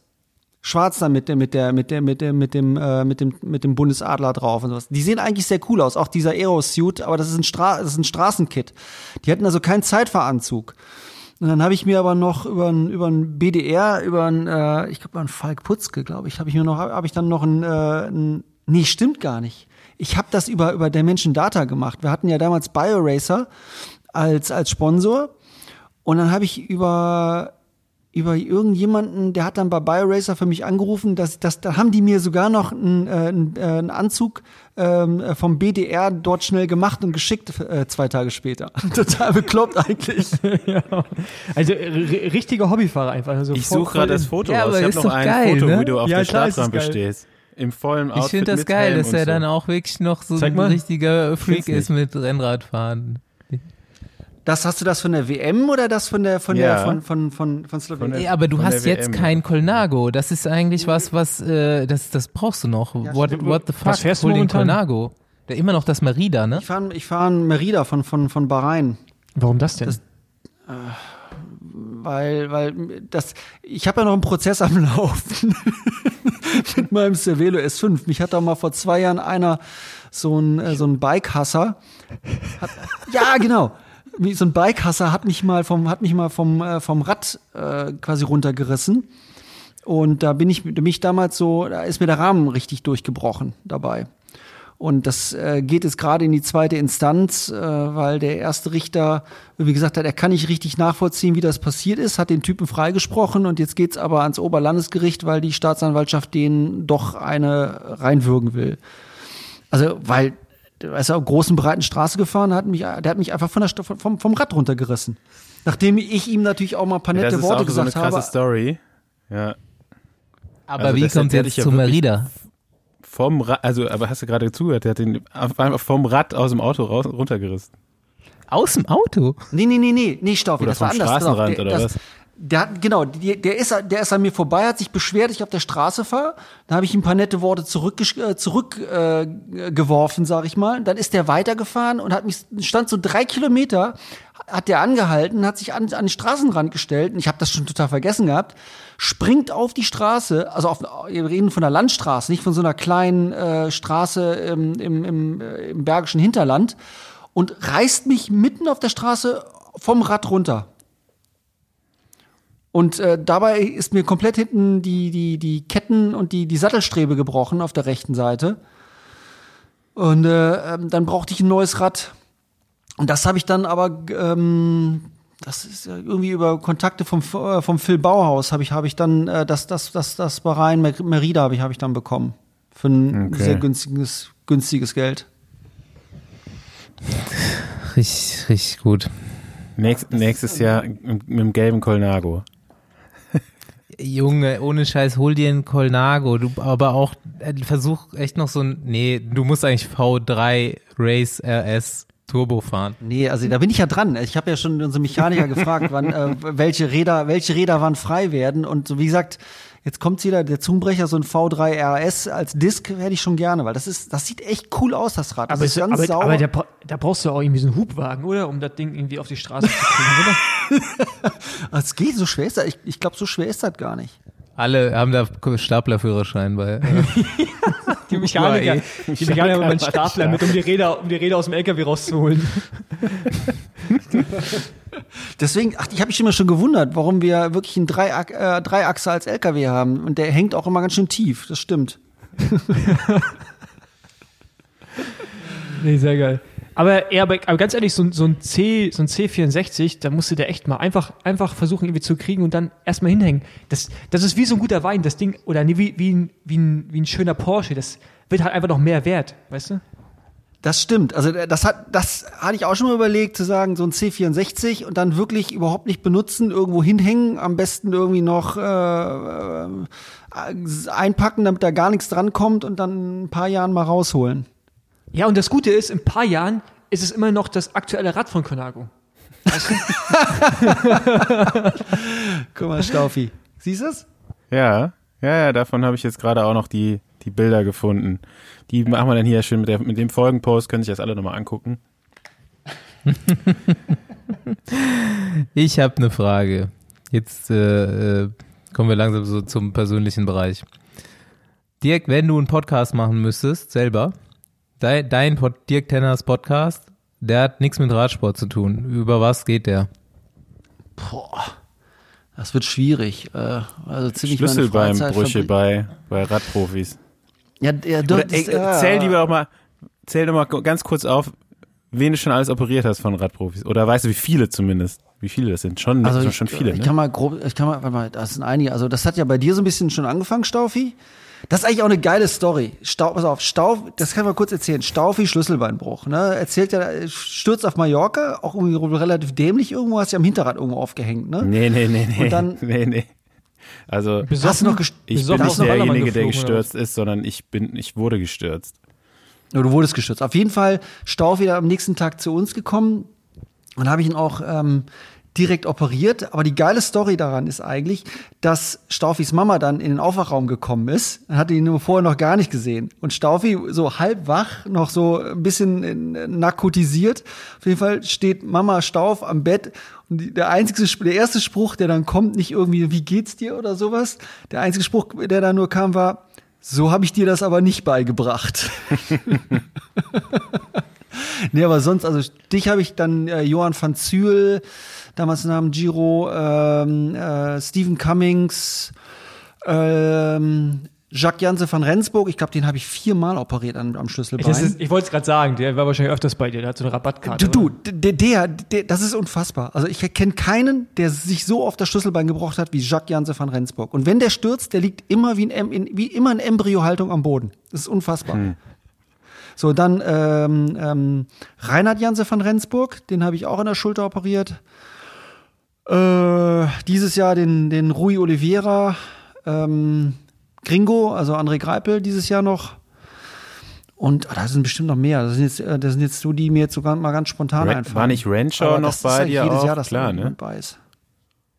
Renshaw, ja, Renshaw war zweimal bei mir, einmal wegen seinem, wegen Sprunggelenk, da hat er einen, Sprung, einen Sprungbeinbruch gehabt und einmal wegen Rücken. Da hat er äh, Band, so einen kleinen Bandscheibenvorfall gehabt. Man könnte meinen, du operierst nur noch Gaviria war. Gaviria war ja auch bei mir. Ja, Aber das wäre eigentlich das Coolste. Finde ich eigentlich ganz cool. Das wäre eigentlich, also manchmal ist es ganz, ist es, also ich finde Radprofis sind ja angenehm. Die sind ja, weißt du, der, die werden ja wach. Und jetzt zum, zum Schluss, äh, jetzt als letztes Sibi. War ja auch bei mir. Ähm, Sibi ist natürlich auch so, der wird wach und ist direkt so wie er immer. Der redet eigentlich ne- ohne Punkt und Komma.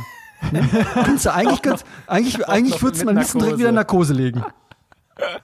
Ja, also Da, da kann ich mir natürlich auch vorstellen, wenn du, wenn du, glaube ich, wenn du neben dem 200 Kilometer am Rennen fährst, also entweder fährst du in der letzten Kurve vor die Wand, äh, weil du echt nicht mehr weißt, wo oben und unten ist, äh, oder wenn du in sein, zu seinem Team gehörst, dann folgst du ihm nur noch bis hinter die Ziellinie und gewinnst das Rennen wahrscheinlich. Aber Sibi ist echt ein Phänomen. Ich kenne Ja, keinen, der ey, so viel reden kann. Dirk, das Geile mit Sibi ist aber echt, dass wenn du, wenn du immer so langweilige Etappen hast, du hast mit allen schon, schon gesprochen, auch mit Sibi schon vorher, dann fährst du einfach nochmal wieder zu ihm hin und der hat dir neue Sachen zu erzählen.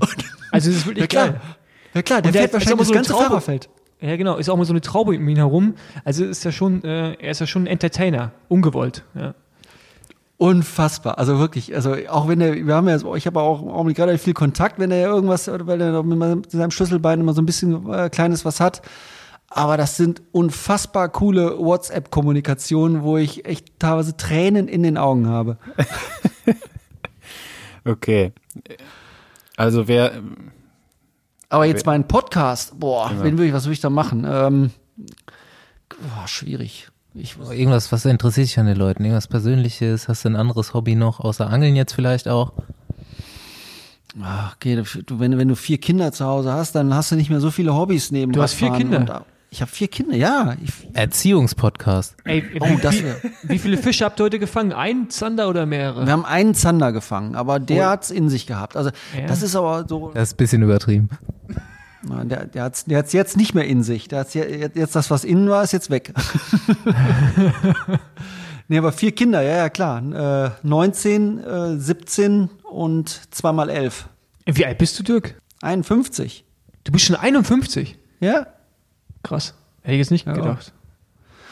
ja irgendwie, ich glaube, Radfahren hält jung. Also, glaube ich Scheint schon. so, also, ich ja. glaub, ja, also, ähm, ich finde auch so viele, viele so, so wirklich Altprofis, die du noch siehst, die sehen zwar nicht immer ganz vom Gesicht her so jung aus, aber die sind so vom Typen her, vom Typus her, sind sie noch echt alle richtig, also sehr viele noch richtig fit. ach komm Dirk, ey, ganz Also, ehrlich, du hast doch mit Sicherheit einen Kollegen aus dem Studium, der in die plastische Chirurgie oder so gewechselt ist. Du, äh, da sind, da sind si- sicherlich welche bei, aber also ich habe noch nie, noch nie irgendwas, äh, Botox oder sonst irgendwas in der, noch niemals in den Fingern gehabt. Also brauche ich auch nicht. Quatsch. Hast du mal Bock finde, drauf, die- das irgendwann zu machen? Nee, Quatsch. Äh, komm, als Mann steht man zu seinen Falten, oder? Also das finde ich jetzt nicht, finde ich jetzt, finde ich jetzt nicht so schlimm. Ich meine, äh, da gibt's, da gibt's Leute, ähm, die haben mehr Falten und die finden es auch, und die stehen, also wenn du manchmal Rolf siehst, an- wenn der, wenn der einen grauen Tag hat, da denkst du wirklich, Rolf, komm, dir straffen wir das Gesicht mal ein bisschen. Ich finde so, die Belgier, die sehen auch alle nicht mehr so frisch aus hinterher. Also das ist so, äh, hier, wen haben wir da in Yorkshire äh, abends äh, gesehen, Staufi, der so Weiß ich jetzt auch nicht mehr. äh, Ah, mir fällt der Name nicht mehr ein, ey. Die der sehen auf jeden Fall Sportleiter alle so ein meinst du von bisschen, der? Ja, genau, so ein bisschen aufgedunsen aus. können wir nicht, äh, mit Dirk können wir jetzt gar kein Fahrer-Bingo machen, können wir jetzt Ärzte-Bingo machen. Wieso nicht? Ärzte, Ärzte-Bingo von Radteam. Der kennt auch genug Fahrer. Nee, aber Ärzte-Bingo würde ich viel interessanter finden. Kennt man sich so untereinander, die Ärzte? Ja, aber da muss ich sagen, aber doch klar kennt man sich untereinander. Aber boah, wenn ich jetzt sagen müsste, ich hatte einen, einen Kollegen, den ich besonders mag oder besonders äh, nicht mag, das fände ich jetzt schwierig, weil wir helfen uns da wirklich untereinander. Und du hast auf einer, auf einer Grand Tour hast halt 18 Ärzte und da hält man eigentlich äh, wirklich sehr zusammen. Und ich denke mal, gerade so unter uns deutschen Ärzten, da ist, da ist schon extrem großer Zusammenhalt und auch, man hilft sich da gegenseitig. Das war auch jetzt bei der Vuelta wieder so. Also, da ruft dich mal äh, Teamarzt äh, von Bora an oder, ähm, oder von, von, äh, von Israel Startup Nation, äh, der Ort Wien Schäfer.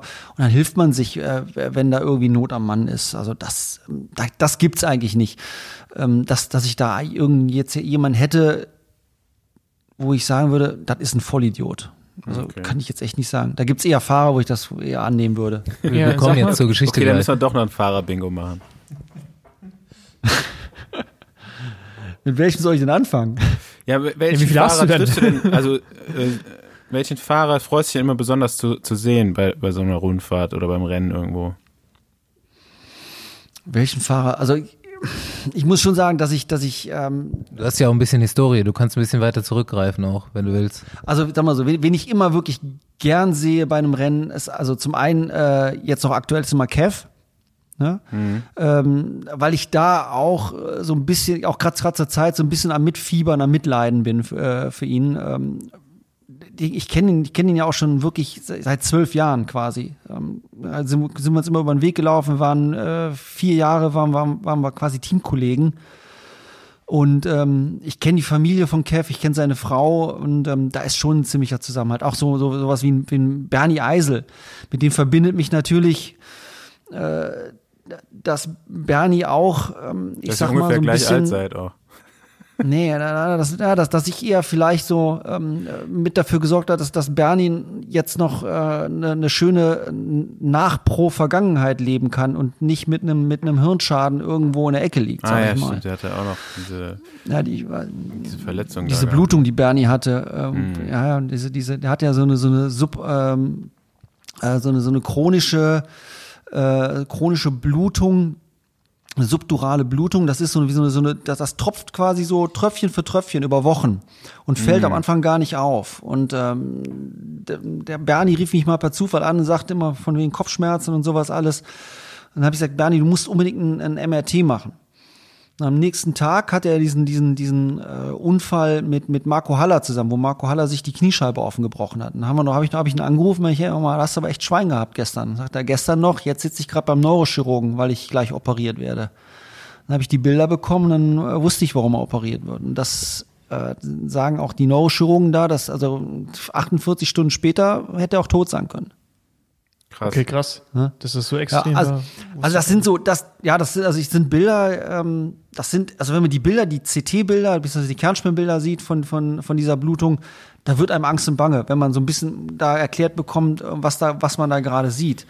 Und ähm, ich habe damals die Bilder dem äh, Stefan Jeschke-Melli, der war damals mit mir zusammen äh, Teamarzt bei der Menschen Data, der kommt ja oben aus Hamburg, dem habe ich die Bilder geschickt, der brüllte mich nur noch äh, per, übers Telefon an, das muss sofort operiert werden, das muss sofort operiert werden. Und so haben wir das auch beide gesehen. Und äh, das war echt auch so ein Ding, wo wir sagen, das war, das war knapp auch. Ne? Es hätte auch anders ausgehen. Aber Bernie ist halt auch so einer, den ich auch ewig kenne und hochgradig schätze.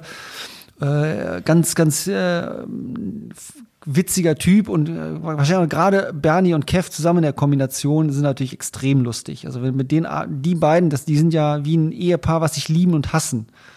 Das ist schon echt, äh, die muss man mal zusammen am Zimmer abends erleben. Das ist schon Slapstick für sich. Also da brauchst kannst du Okay. auch Muppet Show. Äh, das ist wie Muppet Show. Also das sind so, und dann, ich sag mal, auch so wie Rolf Aldag und ich, wir sind natürlich über die Jahre inzwischen extrem gut befreundet, wobei ich ihn natürlich mehr jetzt als, als Sportchen, als sportlichen Leiter kenne als als Fahrer. Aber das ist halt auch so, wo ich sage, Mensch, ähm, einfach ein Megatyp, den ich un unglaublich schätze als, als Mensch und als Freund halt auch. Ne? Und wen, wen findest du nicht so, so cool? Jetzt. Ja, jetzt muss ich, glaube ich, den Namen sagen, die meisten hier sagen. Ernsthaft? Oh, jetzt lacht, das ist echt Niki Terpstra, ja. Ey, das, aber nee, aber also ganz ehrlich, mich freut das ja, weil wir hatten ja eigentlich schon ein Verbot ausgesprochen für die Terpstra, aber freut es das ist ja, halt- dass ihr noch mehr Leute nicht mögen, oder was? Bestätigung. aber, aber das ist halt, aber es ist halt einfach so, dass Leute, die mit ihm im Team waren, das ist halt dann irgendwann vorbei. Ich habe dir das ja auch mal am Anfang nicht abgenommen. Es kamen immer wieder dieselben Flachwitze über Niki Terpstra und ich dachte mir so, ja, okay, irgendwie klingt das alles ein bisschen übertrieben. Aber es haben jetzt schon so viele Leute gesagt, dass man es einfach wirklich jetzt mal aus Fremderfahrung einfach glauben kann, dass der Typ ein Trottel ist. Und ich, Nee, ich habe die bei- Woche bei von dir direkt eine, Leute geben, die das Sprachnachricht Gegenteil bekommen, auch zu dem Thema. Aber jetzt mal, pass auf, Staufi, jetzt, jetzt einfach Story mal von der, von der Vuelta. Wir haben einen Morgen Start, strahlen, strahlender Sonnenschein, vielleicht ein bisschen kühl, ne, wo du sagst, okay, da gehst du zum Einschreiben, zumindest mit Ärmlingen, Beinlingen. Da kommt Niki Terpstra zum Einschreiben mit äh, langer Hose, mit noch Thermojacke drüber, Pudelmütze, äh, Handschuhen an, also so, als wenn du bei, bei drei Grad in Belgien trainieren gehen willst. Auf der, auf der vorletzten Etappe haben wir ist morgens Einschreiben bei Dauerregen und 5 Grad. Kommt Niki Terpstra äh, in, im, im Aerosuit, Turnschuhen, ohne Mütze, ohne allem äh, zum Einschreiben. Äh, da ist da irgendwas verkehrt. Ja, wer Genau, weiß, was umgekehrt die, halt für einfach. die ist halt einfach Etappen umgekehrt. ja vor, vorgenommen hat, weißt du nicht. Ja, okay, aber dann trotzdem, da, gerade wenn ich mir was vornehme, dann versuche ich doch da irgendwie äh, entweder äh, warm und äh, aufgewärmt äh, zum Einschreiben äh, hinzukommen und mich vielleicht noch ein bisschen warm zu fahren, aber nicht schon ähm, äh, pisspudelnass mich aufs Rad zu setzen und die, erst, die, die ersten zehn Kilometer bis, zu, äh, bis zum Ende der Neutralisation fahren. Und der ist und bleibt irgendwie komisch. Also ähm, kannst du machen, was du willst. Mal grüßt er, mal guckt er dich nicht an. Äh, da weiß ich manchmal nicht, was da irgendwie so äh, irgendwie in diesen Hirnwendungen äh, vor und zurück läuft. Das ist, ist echt eigenartig. Ich weiß, Stoff, wie du, du willst jetzt sagen, dass die bei Decoynic mögen die den. Nee, aber ich muss nee, halt auch ich bin- sagen, äh, ich aber, wollte aber, ich sagen- aber ich glaube, das ist halt echt auch Mentalitätsding, ne? dass wir, ist halt ein Holländer, in so einem holländischen, belgischen Team wird da, glaube ich, alles aufgenommen, aber ey, bei Milram war da halt, da, da hat einfach nicht reingepasst, außer dass wir Gary van Gerven hatten, der genauso bekloppt ist, oder, ja, genauso bekloppt ist wie, wie Niki. Ähm, also das mache ich jetzt gar nicht als Beleidigung, sondern die sind, also ich habe ja auch einen Schuss, halt bloß in eine andere Richtung. ähm, wir aber- alle aber- haben einen irgendwo. Aber Fossi, das ist hat- halt so Holländer halt. Ja, der hat ja zum Beispiel mal bei Milram vor den Klassikern, da haben sie ihm damals ein, ähm, ein Cyclocross-Rad extra aufgebaut. Also noch mit, mit, mit, mit, dem, mit, mit, mit, mit Bremshebeln äh, oben am Oberlenker mit dran. Und dann war das Rad irgendwie, ich glaube, ich fürs Training war das irgendwie zehn Minuten zu spät vom Mechaniker fertig gemacht. Da hat er sich vom Mechaniker hingestellt, hat zu mir gesagt, nee, jetzt will er es nicht mehr, es war ja nicht rechtzeitig fertig. Hat er das Rad nie angeguckt. Der hat das Rad, das Rad stand fertig da, der wollte das so haben und weil das irgendwie zum, zum letzten Training nicht rechtzeitig fertig war, hat er sich nie auf dieses Rad gesetzt. Hat gesagt, nee, will ich nicht, es war ja nicht rechtzeitig fertig. Also äh, fragt man sich, okay, was ist da los, ne? Staufi, du willst ihn Nee. verteidigen? Nee, gar nicht. Ich bin gespannt, ob er bei dem Klassikern im Frühjahr jetzt nochmal gut fährt oder nicht. Also, das kann er ja wirklich äh, sehr gut. Klassik Klassiker fahren. Und ich bin gespannt. Der hat ja, wann war noch mal diesen, diesen, diesen schwere, dieser, der hat so einen schweren Trainingssturz gehabt. War das dieses Jahr oder war es letztes Jahr? Das war dieses Jahr. Nee, nee, das war dieses Okay. Jahr, wo der auch, da hat er eine Rippensehnenfraktur gehabt. Ich glaube, ich glaub, der hat sogar eine, also ein Pneumothorax, eine kollabierte Lunge gehabt. Ich meine, der hat also auch eine Thoraxdrainage gehabt. Deswegen fand ich es schon erstaunlich, dass der noch die Volta gefahren ist. Also, das war schon gut, ne? Aber das war dieses Jahr. Das war, ich meine, irgendwo während des Lockdowns hat er sich so, Ja, hat ja, sich so ich auch, Habe hingekriegt. ich auch so in Erinnerung. Ja, Ja. ja. bin ich gespannt. Ich freue mich einfach schon jetzt schon wieder auf die Klassiker-Saison. Ist ja auch nicht mehr so lang hin diesmal. Das ist das Gute. Ja, Okay, aber hast aber jetzt schon wieder die ersten Rennabsagen, ne? Also es ist ja, ähm, Ja, also jetzt, gut, jetzt noch nicht von den Klassikern, aber Yorkshire ist ja auch schon abgesagt für nächstes Jahr. Echt? Ja, Australien geht ja auch keiner hin. Ja, Yorkshire, ich habe heute gelesen, Yorkshire ist abgesagt. Ja, Ja, York ist abgesagt, ja. und Ist auf Australien, ich meine, 22 verschoben. genau, genau, wer fährt, wer fährt nach Australien und geht erstmal zwei Wochen in Quarantäne, um dann, äh, das ist ja, ist ja Wahnsinn. Das Von, von der von der ganzen Logistik, vom, vom finanziellen Aufwand her auch. Ne? Das, das kann sich ja, das kannst du ja gar nicht machen. Gut, das bleibt abzuwarten, wie das, wie das nächstes Jahr ist, aber ähm, nach dem, äh, nachdem die Rennen wieder angefangen haben, hat es ja eigentlich bei den meisten ganz gut geklappt. Also bin ich da eher schon positiv, was die, was die Rennen im Frühjahr angeht. Ähm, aber Okay, wir wir haben. Wir haben ja jetzt auch eine relativ, wir haben ja jetzt auch eine relativ hohe Lernkurve, was was den, was Umgang äh, Corona und Radsport angeht. Ne? Also wer hätte wer hätte wirklich, also ich glaube keiner von von uns Vieren hätte jetzt hier gedacht, dass wir diese diese die die die drei Grand Tours durchfahren äh, in dieser Corona-Zeit. Also ich bin davon ausgegangen, dass ich gar nicht mehr, dass ich zur Vuelta gar nicht hin muss, weil weil wir sowieso nicht bis zum ersten Ruhetag kommen. Ne? Weil gerade zu dem Zeitpunkt waren in Spanien ja die, die, die Zahlen ja schon wieder ähm, massiv am Ansteigen. Aber das haben die schon, äh, die Spanier und die, die Organisation der, der Vuelta echt gut gemacht, muss man sagen. Also da war schon, also da waren im, im Start, im Start, im Zielbereich, da waren keine Zuschauer. Auf keinem Berg war auch, waren, äh, da waren nur vereinzelt mal hier und da ein, zwei Leute, aber sonst nirgendwo. Und in Hotels waren nur wir Teams, äh, nur wir Teams. Da war kein anderer äh, Gast in diesen Hotels. Ja. Ja, von daher glaube ich schon, dass wir ähm, jetzt kommende Saison wieder mehr Rennen sehen, als wir dieses Jahr gesehen haben. Auch wieder das ganze Programm natürlich entzerrt, weil das kannst du ja auf Dauer auch nicht machen. Da ist ja auch für die, für die Fahrer, die, die hetzen, die sind ja jetzt ab August nur noch von Rennen zu Rennen gehetzt. Da war ja Erholung oder, oder Regeneration in dem Fall ja gar nicht mehr.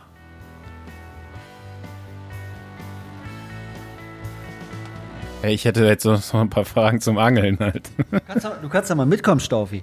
Ja, hatte ich eigentlich heute schon vorzufragen. Es war wieder zu knapp alles. Ja, aber machen wir, machen wir mal demnächst, ähm, wenn man sich wieder mit mehreren Leuten treffen darf, dann nehmen wir halt unsere Mikros mit und machen wir einfach so einen wirklichen Podcast beim Angeln. Das ist gar nicht so schlecht. Kannst auch trinken, so, ist gemütlich. Ja. Lass uns, das da, lass uns das da oben bei uns, bei uns, wo ich jetzt wohne, äh, machen. Da können wir zur Diebentalsperre hoch. Da ist es relativ entspannt. Äh, da schön Fläschchen, zwei Fläschchen Wein mitnehmen und hinterher bei uns noch was essen abends.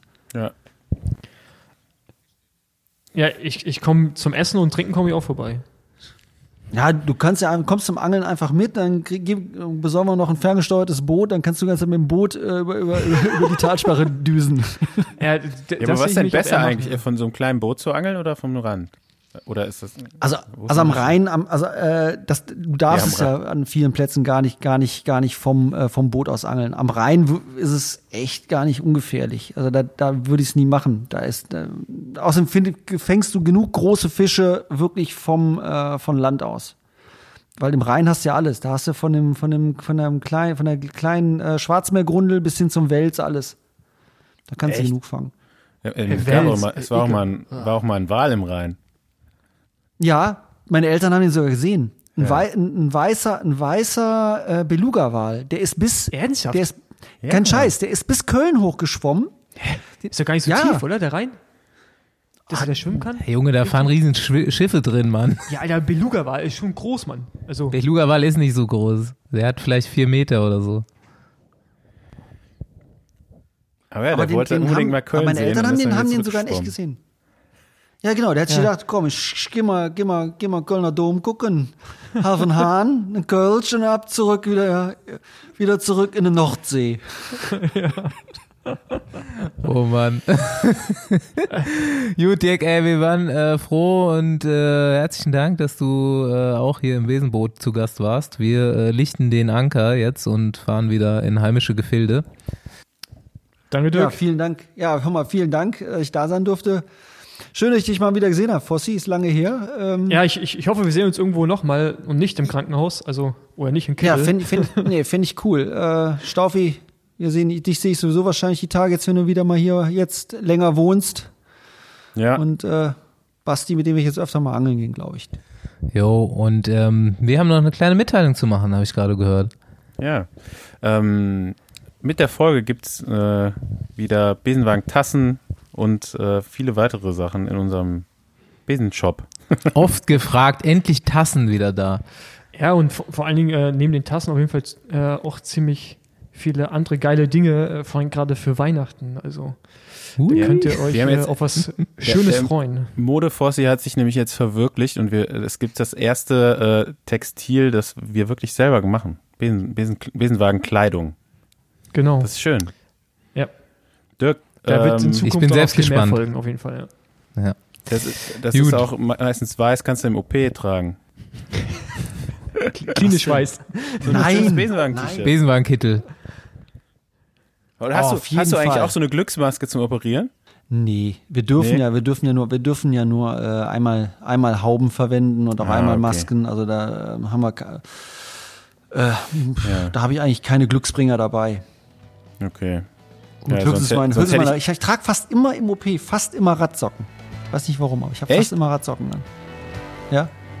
Ja, weil, nee, sonst hätte ich Wir haben noch ein paar drauf geachtet, 38er wenn, wenn du mir nämlich die Schrauben rausholst, dass du wenigstens deine Glückssocken, äh, deine Glücksmaske oder Glückssocken anhast. Also ich sagte, wenn du mir einen Glücksbringer besorgst, dann werde ich auch dafür sorgen, dass, äh, dass, ich, dass ich dann den Glücksbringer äh, anziehe, wenn ich dir Schrauben und Platten aus, aus, der, aus dem Schlüsselbein rausdrehe.